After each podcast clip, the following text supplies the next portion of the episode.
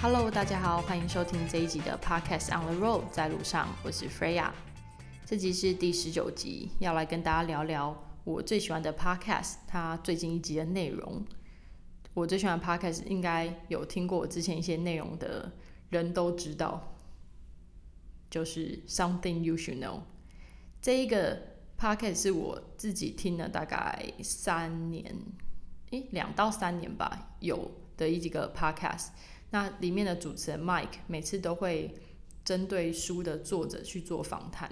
那每本书的作者都访谈时间都没有很长，大概二十分钟，他就可以用他的访谈技巧去带出这个作者的 know how，怎么样透过他的书里面的一些方法去帮助一般人可以改善他们的生活，或者是一些事情，你要就是。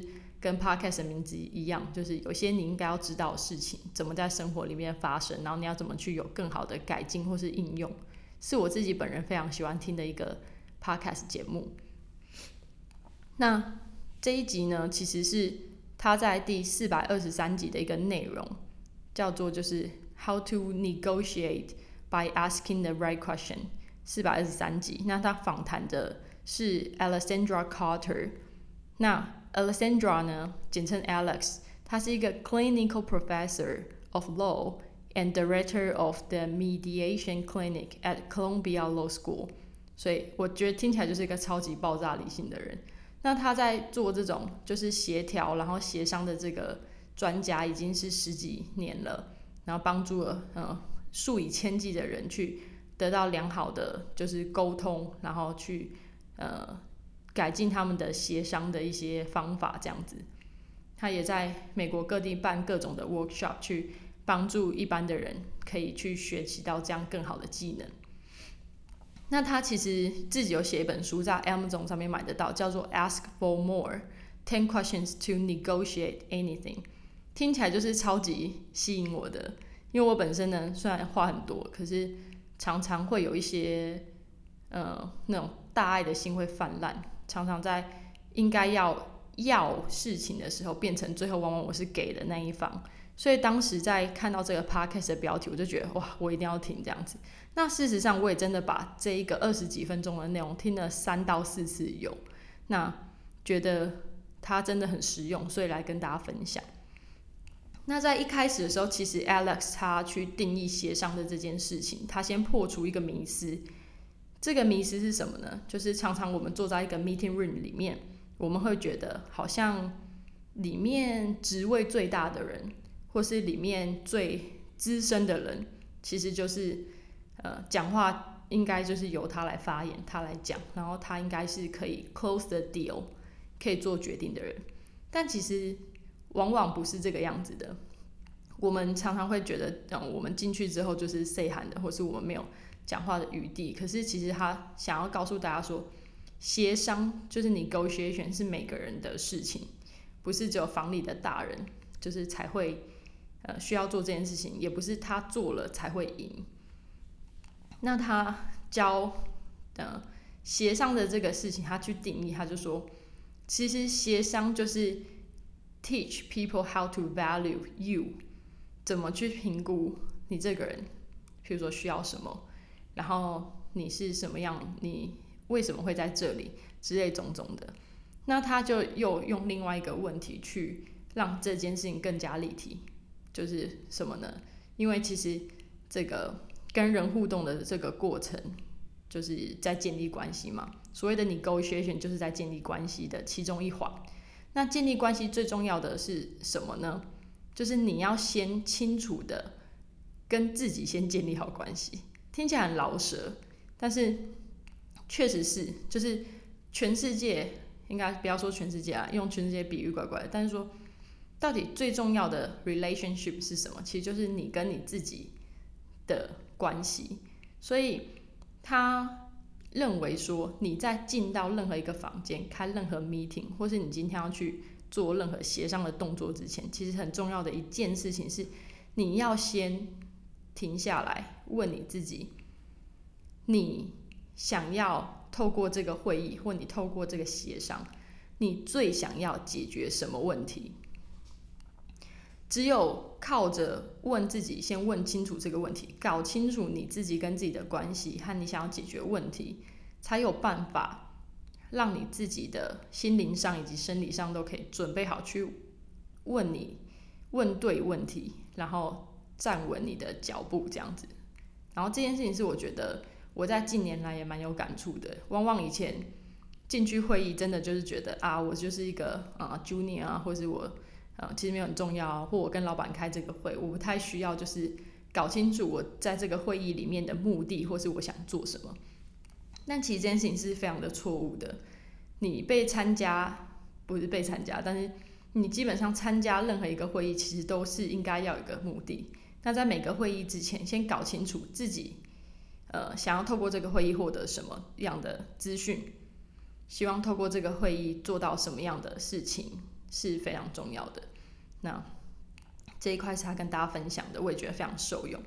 那整本书呢，它其实他就说 ten questions to negotiate anything。那这个 ten questions 是什么呢？它其实是分两个部分。第一个部分呢叫做 mirror questions，第二个部分叫做 window questions。mirror questions、window questions 各有五题。那它其实没有揭露出全部的问题啦，毕竟。他这本书也还是要卖嘛，所以他就是给了一些呃例子和几个题目，让大家可以在这个呃 podcast 里面，就是先得到一点点呃想法，就是让大家回去想买他的书这样子。那它里面 mirror question，其实 mirror 是什么？就是你去照镜子。那这一件事情就是问自己的一些问题。那第一个问题其实就是。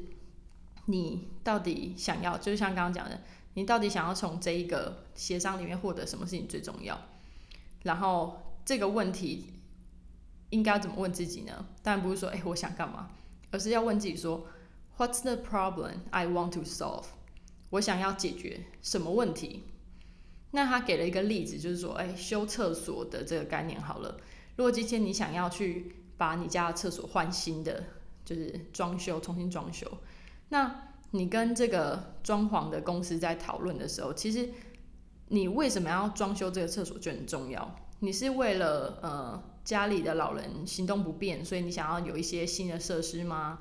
还是你接下来要卖这个房子，所以你需要把厕所装修过呢？还是因为你想要就是呃觉得那个摆设你不喜欢，想要装修？其实往往这些问题你没有先问自己的话，我你会很容易被别人。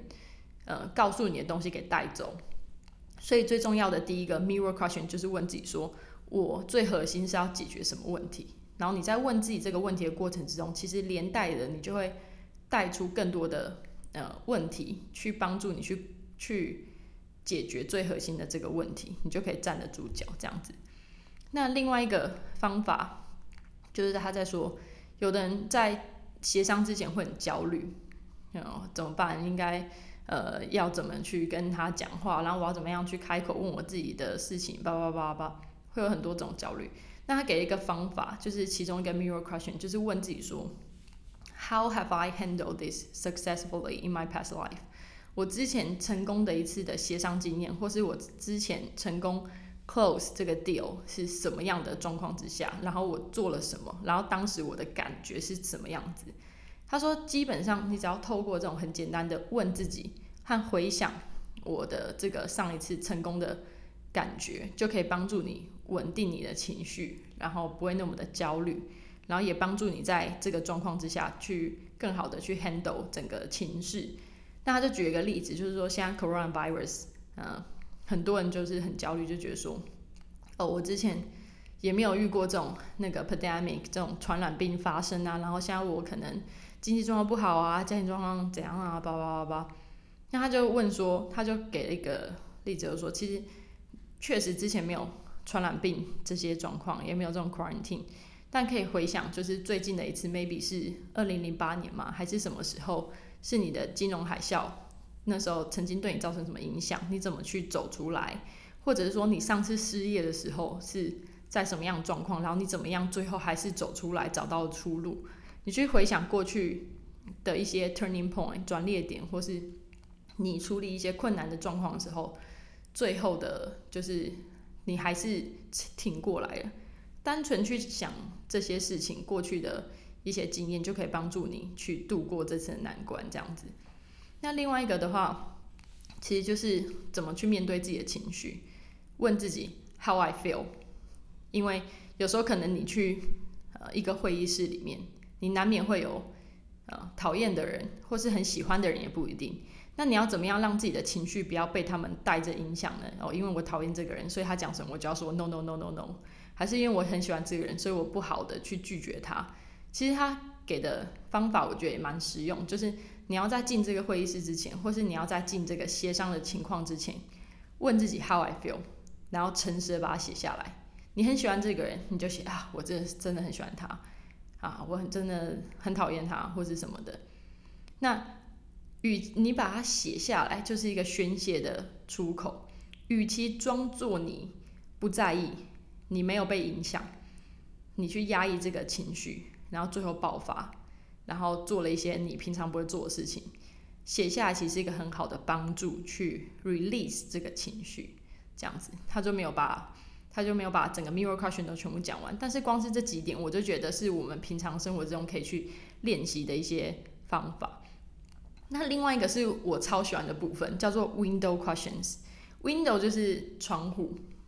什么叫 window question？就是呃，不要去问那种呃已经有解答的问题，或是呃很狭隘的问题。你要问的是一个 open 式的问题，让人家可以去讲的。那他给一个很简单的例子，就是与其你去问一个人，嗯，你今天过得好吗？嗯，你你当然得到答案就是很 general 嘛，就哦好不好。你其实没有办法得到太多的 information，所以他会建议你，你与其问你今天好吗？因为他是用英文，还是说，譬如说，就 How are How are you today？还是 How How How was your day 之类的，你你应该要从 Tell me 回答。他说 Tell me 是一个 magic word 两个字，它一它甚至不是一个呃问句，而是你单纯的去用 Tell me。Tell me how can I do to 叭叭叭，还是 Tell me what can I do to help you achieve，还是啊 Tell me 啊 what I need to do to 叭叭叭之类的，呃，就可以让整个对话变得活络许多，可以得到一些你意想不到的 information。那他给的例子也很简单，他自己家里面，他也会去问啊，就是。你去问他的小朋，他去问他的他们家的小孩好了。你问他的小孩说：“嗯，你今天过得怎么样？”那可能就说普普通通啊，或之类的。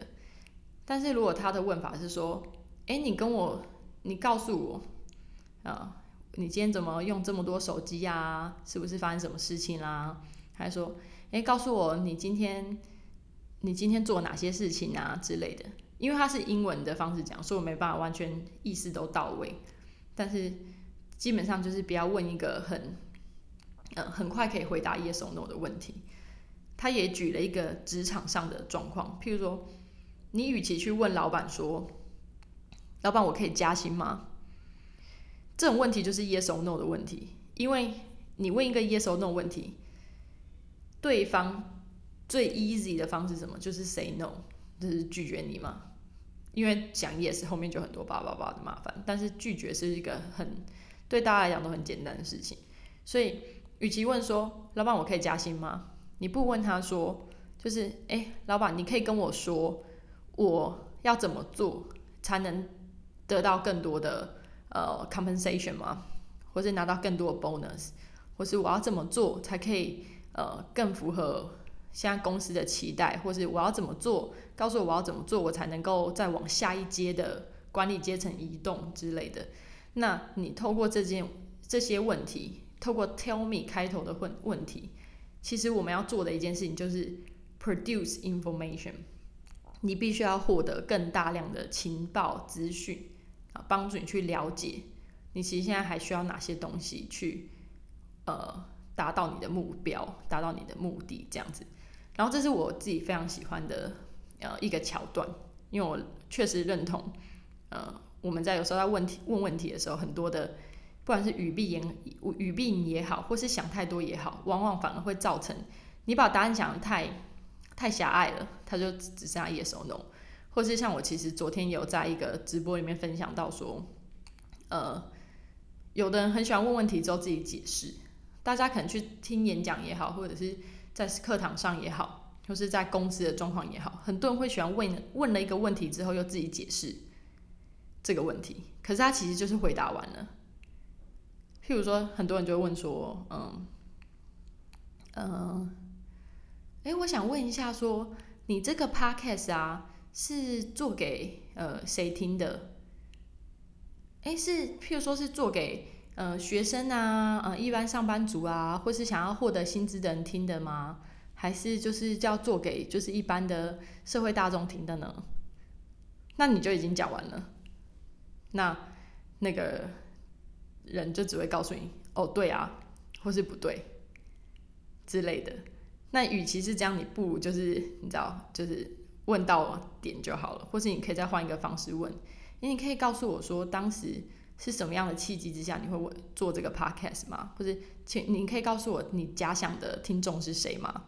类似像这样的问题，可能会比较可以获得的更正确、更大量资讯。因为有的人会问一个问题之后，用很多 general 的话再去包装原本的问题，就让这个问题马上就变得很狭窄这样子。那另外一个是，他就讲到说。呃，不要害怕去问对方需要什么，我也觉得这是很重要的，因为其实每个人都会有需求。在会议里面，如果你有做到他说的 mirror questions，你会准备好自己的诉求，准备好自己的需求去做哦一件事情。